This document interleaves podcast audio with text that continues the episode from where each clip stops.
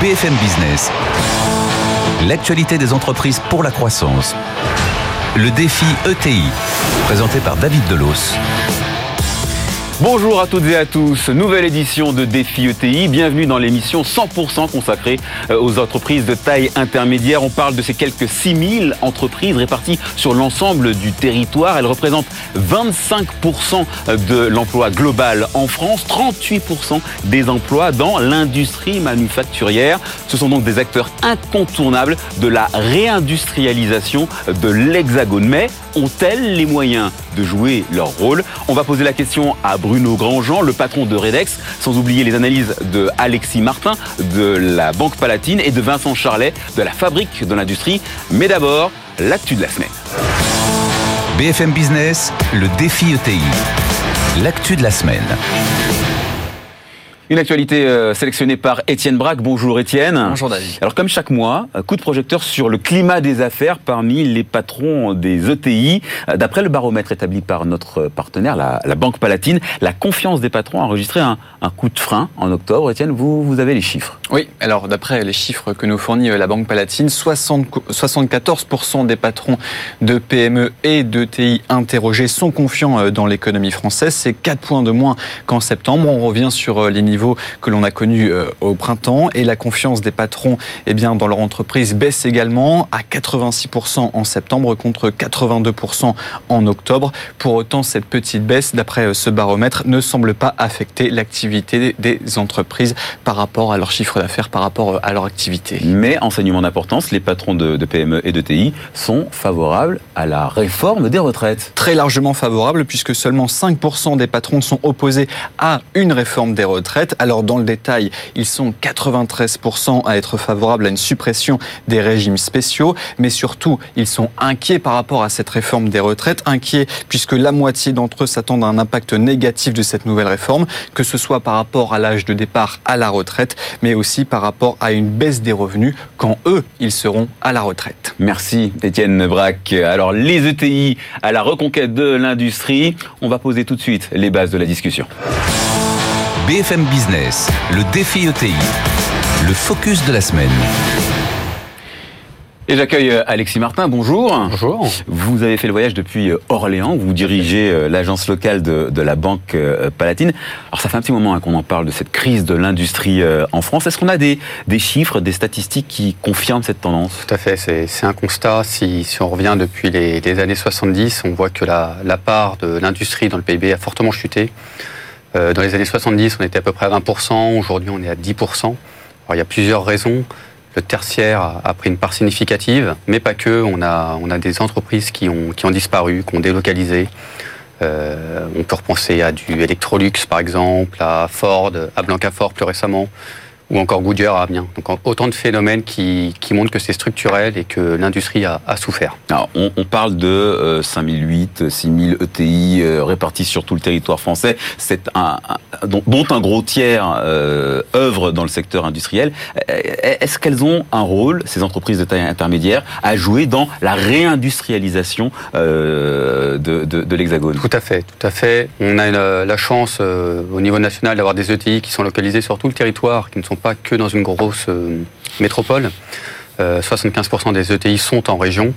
Euh, elles détiennent plus de 85% des, capacités de production. Donc oui, elles ont, elles ont beaucoup, beaucoup, à, beaucoup à faire. et elles ont des, des, véritables atouts. Elles sont agiles, résilientes et très tournées vers l'export. Et je pense qu'on y reviendra un peu plus tard sur ce sujet-là, mais, mais l'export est très important.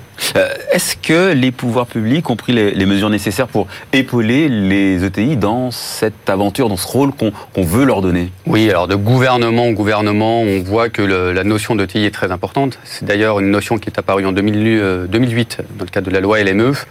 Euh, en 2012, on a créé un ministère du redressement productif où le Made in France prenait vraiment toute sa place. On se souvient d'Arnaud de Montebourg, par exemple, avec sa marinière. C'était vraiment l'ambassadeur du Made in France et du retour de, l'industrie dans notre, dans notre pays. Donc oui, elles ont un rôle à jouer. Aujourd'hui, l'enjeu est plus sur la fiscalité.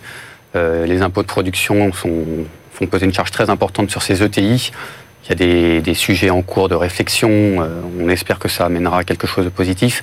Mais oui, le gouvernement essaye de prendre les choses en main. Alors très rapidement, en, en termes d'investissement, on parle d'enveloppe de de quel ordre de grandeur pour les entreprises de taille intermédiaire quand elles veulent se réapproprier un outil C'est très très variable, ça dépend du projet, de la situation de départ. Est-ce qu'on veut intégrer une filière qui a été externalisée? Est-ce qu'on va ajouter un complément d'activité? Mais on peut parler d'enveloppes de quelques centaines de milliers d'euros à plusieurs dizaines de millions d'euros. Euh, les petits montants seront souvent autofinancés, les gros montants, bah, c'est là où notre établissement intervenons euh, sur des études de financement. L'industrie, lui, c'est son cheval de bataille. Bruno Grandjean dirige la, Fédération des industries mécaniques et il le martèle, la bataille de la réindustrialisation on va la gagner. Il va nous le dire euh, dans un instant. Dans un instant, car Bruno Grandjean, c'est également euh, le patron de Redex, un spécialiste euh, de pièces pour machines-outils, un leader sur son marché, récit d'une réussite industrielle avec Étienne Braque. C'est en 1949 que débute l'aventure Redex avec Paul de Fontenay. 70 ans plus tard, c'est Bruno Grandjean, le petit-fils du fondateur qui dirige le TI. Depuis ses débuts, l'entreprise s'est spécialisée dans l'industrie de haute précision. Elle fabrique par exemple des laminoirs pour produire des fils de cuivre utilisés dans les moteurs électriques. Redex conçoit également des pièces mécaniques que l'on retrouve dans les éoliennes et dans la construction de certains immeubles. Implanté entre Orléans et Troyes, à Ferrières en Gâtinais, le TI compte plus de 400 salariés. Chaque année, Redex investit près de 10% de son chiffre d'affaires dans l'innovation et la R&D. Aujourd'hui, son savoir-faire industriel est mondialement reconnu au point que Redex exporte 90% de sa production. Bruno Grandjean, bonjour. Bonjour. Euh, en termes de chiffre d'affaires, euh, Redex, euh, ça se présente comment l'avenir? Bah, Écoutez, on est toujours sur une perspective de croissance. on voit beaucoup d'opportunités dans les risques actuels. Certains les voient comme des risques, nous on les voit comme des opportunités, notamment le véhicule électrique. On a développé beaucoup de choses pour le lithium, donc les batteries. On voit des nouvelles machines, des besoins, l'allègement des véhicules, euh, les contraintes environnementales qui sont aussi des opportunités de développer des, des nouveaux produits. Donc euh, des perspectives euh, favorables, même s'il y a quand même des, des points d'interrogation sur les années à venir avec les désordres économiques chinois et américains. vous avez parlé de, de, la voiture électrique. vous avez déjà deux usines en Allemagne, dont une euh, justement produit euh, des pièces en aluminium pour euh, ce marché. L'Allemagne, c'est le début d'un désir d'un appétit pour pour euh, l'international? Alors l'Allemagne, c'est évidemment une très grande puissance industrielle, car contrairement à la France, l'Allemagne a toujours cru dans son industrie, et pour être, euh, pour nous, être présent en Allemagne, c'est indispensable. C'est vraiment là le centre de gravité de l'industrie européenne. Beaucoup d'innovations se font sur place, euh, mais les Français ont des atouts. On n'a pas non plus de complexe à avoir, et donc être européen et je crois pour nous la bonne stratégie. C'est d'ailleurs, je pense, celle que doivent suivre beaucoup de TI. Alors, vous en avez parlé à l'instant. L'industrie en France, c'est le sujet de cette émission. il faut faire quoi pour accélérer la réindustrialisation de l'Hexagone Alors il faut bien comprendre que c'est un problème très complexe, très complexe, car tous les pays ont des programmes d'industrie du futur, industrie 4.0, ont compris que la prospérité économique était intimement liée avec la puissance industrielle. On pourrait même parler de souveraineté aussi, qui est liée à, l'outil industriel, à la présence d'usines dans le pays. Donc euh, c'est un défi véritablement énorme pour notre pays, et la première étape, c'est vraiment de mesurer l'importance de ce défi, la difficulté de ce défi, qui est vraiment un problème euh, culturel pour le, le pays, être capable de répondre euh, à, ce défi que nous lancent les, pays émergents. Alors, euh, Vincent Charlet, bonjour. bonjour. Euh, vous êtes le délégué général de la Fabrique de l'Industrie. Et pour ceux qui ne savent pas ce que c'est, c'est un, think tank, un laboratoire d'idées dédié justement aux problématiques de, l'industrie. Ce que vient de décrire là Bruno Grandjean, ça, ça vous parle. est-ce que les défis sont multiples, compliqués, ou est-ce qu'il y a des solutions simples pour permettre aux usines de se réinstaller en France? Non, alors le jour où je vous dirais qu'il y a des solutions simples, euh, non, non, effectivement, les défis sont compliqués. Il faut réussir à voir large, euh, d'une part, parce que l'industrie, c'est le secteur manufacturier qu'on connaît bien, et aussi tous les services associés. Euh, donc, ça permet aussi de se redonner un petit peu de couleur. Le, secteur compétitif, le secteur exportateur, est plus large et plus vaste et plus important que le strict secteur manufacturier qui effectivement ne pèse plus que 10 à 12 de, de, la valeur ajoutée. donc voilà, euh, l'économie française s'appuie sur un socle plus solide qu'on peut avoir en tête. Et puis il faut essayer de voir loin aussi. Euh, voir loin, je veux dire, euh, ne pas subir euh, des changements comme euh, le dérèglement climatique et la mutation nécessaire, par exemple, vers une mobilité bas carbone, euh, il est regrettable que ce soit pas davantage une opportunité de création d'emplois industriels qu'une menace ou un risque. Donc là, il y a peut-être eu un défaut d'anticipation, par exemple. Ah, défaut d'anticipation. vous, vous, parlez de, de, de l'export. Vous l'avez évoqué tout à l'heure, Alexis Martin. C'est vraiment l'un des défis que doivent relever les industriels français aujourd'hui? Tout à fait notamment les ETI euh, qui sont très tournés vers l'export. Il y en a plus de 600 qui sont reconnus à l'international comme des, comme des modèles. Comme Redex, euh, par exemple. Comme Redex, bien évidemment. Euh, donc, oui, elles en ont conscience. Elles se regroupent aussi. C'est un phénomène qu'on constate, notamment sur notre région, Centre-Val de Loire. On a la Cosmétique Vallée, qui est un véritable pôle d'excellence mhm. pour les entreprises tournées vers la pharmacie, la cosmétique. Et donc, ça crée une vraie communauté qui leur permet justement de mettre en avant des, des forces, euh, des pôles de valeur ajoutée pour justement permettre d'avoir accès à ces marchés internationaux. Alors, les usines, euh, aujourd'hui, euh, on, on, on, les fabrique comment, Vincent Charlet? Il faut prendre ce qui existe déjà et le développer, ou est-ce qu'il faut réellement réinventer une industrie? Alors, euh, on a globalement un parc productif qui est aujourd'hui sous-dimensionné. C'est-à-dire, il tourne à 85% de ses capacités. On ne peut pas répondre, on pourrait pas répondre à davantage de demandes encore sans créer de nouveaux sites industriels ou sans étendre les sites euh, existants. Euh, donc ça, c'est un constat. Effectivement, il faut réinvestir c'est pas seulement réenchanter l'industrie ou ni même monter en gamme. Bien sûr que la montée en gamme et le gain en productivité sont importants, mais il y a même un problème simplement quantitatif. Il n'y a pas assez de machines et d'entreprises industrielles euh, pour répondre à la demande qui est adressée à la France. Donc ça, c'est un premier point. Euh, les, données euh, Trendéo ont par exemple montré dans les années récentes que on a eu un solde positif de création de sites, de création d'entreprises les, deux années passées. Et là, euh, apparemment, les choix des entrepreneurs se fait plutôt sur, euh, se font plutôt sur l'extension de, de, sites existants. Euh, c'est ce que révèlent les données. Bruno Grandjean, vous confirmez Chez vous, c'est ce que vous faites? Vous, vous oui, on a réinvestir sur l'existant? Écoutez, c'est difficile de développer une usine, comme on dit, Greenfield aujourd'hui en mhm. France. Il y a beaucoup de handicaps et on doit traiter ces handicaps, notamment euh, euh, la réglementation qui est souvent excessive et puis euh, la compétitivité coût qui reste un, un, un, vrai problème avec notamment ces, ces impôts de production qui sont totalement injustes puisqu'ils pénalisent ceux qui prennent des risques et investissent. Alors justement, ça tombe bien, c'est l'actualité qui a du talent puisque ces, ces, derniers jours, avec le métier, l'Institut Montaigne a réclamé un choc fiscal pour 2020 pour demain, pour l'année prochaine, euh, soit une baisse de taxes de plus de 15 milliards d'euros pour alléger la facture de 72 milliards d'euros euh, que, que, que, pèsent euh, ces impôts de, production. C'est vraiment ça qui bah, grève la compétitivité, l'agilité la, des entreprises euh, françaises et notamment des, des ETI. Euh, Vincent Charlet? En tout cas, dans la liste des handicaps, ils viennent assez haut dans la liste parce que euh, c'est un impôt idiot. Et ça, il y a un consensus. Euh, idiot, carrément. Hein. Mais oui, c'est un impôt contre-intuitif puisqu'il vient trop en amont de la chaîne de valeur. Donc, il n'est pas prélevé, il n'est pas assis ni sur le profit, ni sur la consommation, ni sur même les émissions de polluants ou de quoi que ce soit. Non, il parfois simplement sur le foncier ou sur le parc machine. Et c'est en ça que, du coup, il entraîne un effet cascade qui est euh, défavorable, qui s'amplifie tout le long de la chaîne de valeur, d'une part. Euh, et deuxièmement, quand l'impôt est assis sur le profit eh ben, une entreprise qui passe par un, trou d'air ou une mauvaise passe a la chance de se voir exempte de, de, euh, de prélèvement. C'est comme ça que le principe est, conçu. Quand au contraire, vous êtes frappé d'impôt avant même d'avoir mis votre machine en route, avant même d'avoir vendu et fabriqué quoi que ce soit, euh, alors vous ne pouvez pas vous permettre euh, la moindre défaillance puisque vous êtes immédiatement sanctionné fiscalement. Et c'est pour ça, pour ces deux raisons, que c'est un impôt idiot et que tout le monde est d'accord là-dessus. Donc il, simplement, ils ont été mis en place ces impôts notamment pour euh, euh, financer les collectivités territoriales. Donc retirer, détricoter ceci ne sera pas simple, ça demande des marges de manœuvre budgétaires, ça demande soit de récupérer de l'argent ailleurs, soit d'apprendre à s'en passer. Il faut éventuellement que euh, les collectivités soient financées autrement. Bon, c'est un sujet un peu compliqué, il est maintenant sur la table, mais d'un point de vue strictement économique, il y a bien longtemps qu'il y a consensus, ça ne devrait pas exister. Alexis Martin, en tant que banquier, est-ce que vous avez déjà vu des clients, de potentiels clients, renoncer à des projets de réindustrialisation à cause du poids des taxes, justement. Tout à fait. Tout à fait. En fait, euh, comme je le disais en préambule, euh, tout investissement nécessite d'être bien causé dès le départ, mesurer les enjeux et les bénéfices à la sortie.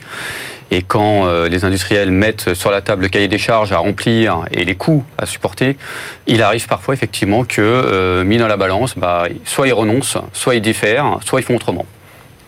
Les euh, impôts de production, Bruno Grandjean, euh, arrivent, Monsieur Charlet l'a bien précisé, en amont. Est-ce que vous, vous accepteriez euh, qu'on revoie un petit peu à la hausse l'impôt sur les sociétés, celui qui arrive en bout de chaîne, pour compenser justement les, les pertes des, des, des Bien sûr, Vincent Charlet l'a très bien expliqué. Euh, payer de l'IS, faire en sorte que la prospérité créée grâce à la communauté qui l'a rendue possible euh, soit partagée. C'est tout à fait logique. Mais voir prélever sur des investissements qui n'ont pas encore donné un seul euro de retour, ça c'est une aberration et on se tire une balle dans le pied. C'est au détriment de la collectivité. Donc il faut régler ce problème. Mais je voudrais pas laisser penser que les industriels ne voient que la fiscalité comme raison euh, des difficultés euh, de l'industrie française. On a aussi besoin de monter en gamme le management, la formation, la connexion avec la recherche qui est insuffisante. Bref, c'est toute une panoplie de mesures qui doivent être prises et par les industriels eux-mêmes, ne pas tout attendre du gouvernement. Alors justement, on parle souvent de l'usine 4.0 hein, euh, pour parler d'industrie. C'est quoi une usine 4.0, Vincent Charlet? Alors, c'est une usine qui est plus irriguée qu'avant par le numérique. C'est-à-dire, c'est une usine qui permet, euh, qui tire parti des, des potentialités des nouvelles technologies pour réussir ce double challenge qu'on appelle la personnification de masse, c'est-à-dire réussir à adresser un marché de masse tout en vous, euh, tout en répondant de façon individualisée aux besoins des consommateurs. Euh, donc, c'est davantage de productivité. Euh, et, et, euh, du coup une montée en gamme, euh, une, montée en compétitivité des, des entreprises. Alors, Alexis Martin, ça, demande aussi des investissements plus lourds peut-être, non? Plus lourd, différent, euh, et surtout des investissements qui, qui doivent permettre de, de s'adapter dans la durée parce que le consommateur veut tout de suite ses biens, veut de la qualité, de la traçabilité. Et donc du coup, il faut que les investissements soient bien spécifiques pour pouvoir répondre à l'ensemble de ces, de ces demandes. L'usine 4.0, c'est- c'est c'est dans les... euh, dans, les, dans, dans le viseur, dans le collimateur de, de Redex L'industrie du futur, c'est bien entendu euh, quelque chose euh, d'important pour nous, euh, d'avoir une chaîne numérique continue aussi, d'utiliser la CAO, la FAO, tous les outils pour que l'on puisse gagner en agilité, euh, en productivité. Donc c'est quelque chose d'important, ce mariage du numérique. Et puis aussi quelque chose qui nous tient à cœur chez Redex, on se rend compte que c'est aussi une façon de faire évoluer le management. Aujourd'hui, les informations sont disponibles pour tous, donc on ne pilote pas l'entreprise comme on le faisait avant. Et à nous aussi d'inclure plus nos collaborateurs et de faire euh, euh, des équipes encore plus soudées en se basant sur ces outils numériques. Alors, vous parlez des équipes, justement, ces nouveaux écosystèmes euh, industriels, est-ce qu'ils, pardon, hein, je me fais un petit peu l'avocat du diable, mais est-ce que ça va pas détruire des emplois? Est-ce que c'est pas une, une- une- une façon bah, de remplacer l'homme par la machine? Alors on a déjà connu ça dans l'industrie, hein, la destruction créatrice, le principe schumpeterien, on connaît très bien. Et il y a destruction, mais il y a aussi création. Et il faut accepter de vivre avec son temps. Aujourd'hui, ces ruptures technologiques, soit euh, eh bien on les anticipe et on en tire bénéfice comme des opportunités, soit on les subit effectivement parce qu'on ne bouge pas. Et aujourd'hui, ne pas répondre à ces défis, ne pas investir, ce serait euh, se, se, se- finalement se, euh, se terminer se terminerait par un déclin de l'industrie française. Donc il faut plus de robots, il faut plus de numérique. C'est comme cela qu'on maintiendra de l'industrie, une industrie performante en France. Euh, Vincent Charlet, comment ça se fait que cette image d'épinal sur justement euh, la modernisation et destructrice d'emplois, pourquoi cette image d'épinal, elle continue à peser sur la société et sur l'économie française Pourquoi celle-là euh, Je ne sais pas vous dire. Il y en a d'autres. Hein. Euh, mais Charlie Chaplin étant moderne, moi j'ai, toujours pas compris comment ce génie du cinéma a réussi à forger euh, une impression d'industrie dans la tête de tant de gens qui n'ont pas besoin du coup de rentrer dans une usine pour avoir l'impression qu'ils en ont déjà vu une. Donc pourquoi est-ce qu'on a en tête de façon parallèle que le robot détruit l'emploi? Je ne sais pas. Mais les études enfin, là-dessus sont, sont claires. Le taux de robotisation d'une économie ne dit rien ni de sa capacité à exporter, ni de son taux de chômage, ni de son endettement, ni de rien de tout ça. Donc euh, au niveau agrégé, c'est pas pertinent. D'accord Et au niveau micro, sur les territoires, sur les entreprises, c'est source de création de valeur, c'est source de création de richesse. Et on n'a pas trouvé meilleur moteur de création d'emplois que la productivité à ce jour.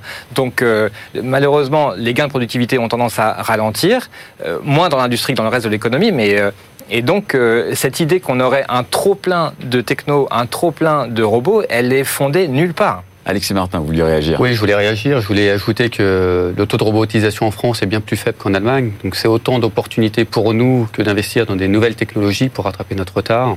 et justement gagner en productivité euh, très rapidement euh, pour, pour, ces belles entreprises. Alors, autre problématique que, que, que peuvent rencontrer effectivement les, les patrons de TI, euh, trouver les talents, l'emploi. Mmh. Euh, ça reste toujours un, une problématique avec ces Quand on rencontre des chefs d'entreprise, le premier sujet qui revient, c'est le recrutement.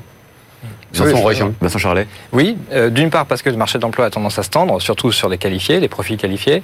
Deuxièmement parce que euh, il y a une part de l'industrie euh, qui est au contact immédiat des, euh, des, métropoles et une part de l'industrie qui est dans les zones euh, moins denses euh, et que ces, ces, territoires peu denses ont un grand grand problème d'attractivité ou de, de, mobilité et donc même quand le marché de l'emploi n'était pas aussi tendu qu'il l'est aujourd'hui, mmh. pour ces entreprises-là, l'accès à la main-d'œuvre était déjà la problématique numéro un. Alors, Redex, site historique à Ferrières en Gâtinais. En Gâtinais, puis on a une deuxième usine comment, à Senonge dans le Perche. Alors comment, comment, comment vous les avez attirés euh, vos, vos salariés? Bah Écoutez, on essaye de leur expliquer les bons côtés de travailler dans une ETI qui sont très nombreux. Notamment, on est en contact avec euh, des marchés mondiaux tout en étant euh, très locaux. Donc on mélange un petit peu les, les, les deux. Et puis on est euh, aux manettes d'une entreprise. On voit comment son travail peut faire évoluer les choses. On est au sein d'une communauté très resserrée de femmes et d'hommes qui travaillent sur sur euh, des projets concrets à forte valeur ajoutée. Et euh, par ce biais-là, eh bien, on arrive à attirer des, des talents, mais c'est très difficile parce que nos collaborateurs sont exigeants. Souvent, ils veulent faire carrière à deux, ce qui est compliqué dans des territoires où il n'y a en pas couple, énormément hein, en couple. Et c'est parfois un problème quand il n'y a pas d'emploi de, très qualifié en dehors de, de nos ETI. Alors, d'un autre côté, est-ce que point positif, est-ce que euh, Vincent Charlet, pour les ETI, la force, elle n'est pas là dans cette agilité de PME euh, qui euh, peut euh, également offrir les, les installations d'un grand groupe alors, c'est historiquement la force des ETI, c'est de cumuler les avantages d'exposition à l'export des grands groupes et l'ancrage local des, PME avec ce que ça signifie en création d'emplois au bénéfice du territoire. Je reviens un instant sur cette question de, de l'originalité ou des solutions à trouver pour attirer et fidéliser les salariés on s'apprête à sortir une étude à la Fabrique de l'Industrie sur les trajectoires économiques des territoires, qui montre une chose. Aujourd'hui, ça n'est pas euh, le fait de s'accrocher à un secteur qui marche ou de savoir se détacher d'un secteur qui ne marcherait pas qui fait qu'un territoire s'en sort bien en termes de création d'emplois, même de création d'emplois industriels ou pas. Pour une part, pour une moitié, c'est en gros des phénomènes nationaux, coût du travail, fiscalité, etc. Et pour une part, pour l'autre moitié, euh, c'est l'intelligence locale qui compte. C'est-à-dire qu'il euh, n'y a pas de fatalité sectorielle, il n'y a pas de fatalité territoriale euh, qui plomberait un territoire ou qui, au, contraire, donnerait le, le, succès euh, sans même avoir besoin de, de faire un effort c'est bien la, la, capacité, le talent avec lequel les entrepreneurs, les partenaires sociaux, les collectivités, les collectivités territoriales vont s'organiser sur place qui fait qu'un territoire tire sa carte du jeu. Euh, Alexis Martin, euh, ce dialogue entre les différentes parties, vous le ressentez bien dans le territoire euh, dans lequel vous exercez? On le ressent effectivement. Euh, après, la difficulté, c'est d'arriver à mettre tout ça euh, de façon harmonisée et d'avancer au même rythme. Il faut que la mayonnaise prenne. Exactement. permet de, et que de, les intérêts soient les mêmes. Voilà. Mais tout le monde a bien compris que l'emploi, c'est un enjeu numéro un pour, pour notre pays. Donc on a tous intérêt à travailler dans, dans le même sens pour, pour parvenir à, à ces fins. Merci Alexis Martin, merci Vincent Charlet. Défi ETI, c'est bientôt terminé. Je dis bien bientôt. Pas question de se quitter avant le mot du patron. BFM Business, le défi ETI. Le mot du patron. Et le mot du patron, euh, Bruno Grandjean, c'est votre carte blanche. C'est au patron de Redex que je m'adresse. Euh, et je vais lui demander un conseil pour ces entrepreneurs qui nous écoutent et qui ont envie eh de croître, de grandir, d'apporter un peu de valeur à leur entreprise Écoutez, moi, il y a quelque chose qui, qui m'habite actuellement et qui est le résultat d'une expérience concrète, c'est que l'Europe offre énormément d'opportunités que les ETI parfois n'ont pas suffisamment su, su euh, saisir. Il faut aujourd'hui s'intéresser à des dossiers de croissance externe. Je crois qu'il y a énormément de possibilités, notamment en Allemagne où il y a souvent une génération qui cherche la relève et la France a de nombreux atouts et les ETI doivent aujourd'hui être capables de consolider leur secteur au niveau européen, notamment en Allemagne et en Italie. De formidables opportunités euh, s'ouvrent et c'est un booster pour une entreprise d'être euh, à l'échelle européenne. Ça doit être un objectif, je pense, dans la stratégie de, de beaucoup de patrons d'ETI. Malgré les, euh, les problématiques qu'on peut rencontrer en ce moment en Europe, malgré le, le moment d'être à l'offensive, justement. C'est le moment d'être à l'offensive. Beaucoup d'opportunités s'ouvrent et la France a de nombreux atouts. Malgré nos handicaps, on peut faire de, de très belles choses en, en Europe. Il faut prendre ce chemin-là. Je crois que c'est indispensable. Merci beaucoup Bruno Grandjean et longue vie donc à, à, à Redex. Merci. Vous nous parler de, de, de, vos projets industriels. Merci à Alexis Martin de la Banque Palatine. Merci Vincent Charlet, euh, délégué général de la Fabrique de l'Industrie. Défi ETI, c'est fini pour cette semaine, parce qu'on se retrouve la semaine prochaine, même jour, même heure. Restez fidèles à BFM Business. BFM Business, le défi ETI, l'actualité des entreprises pour la croissance.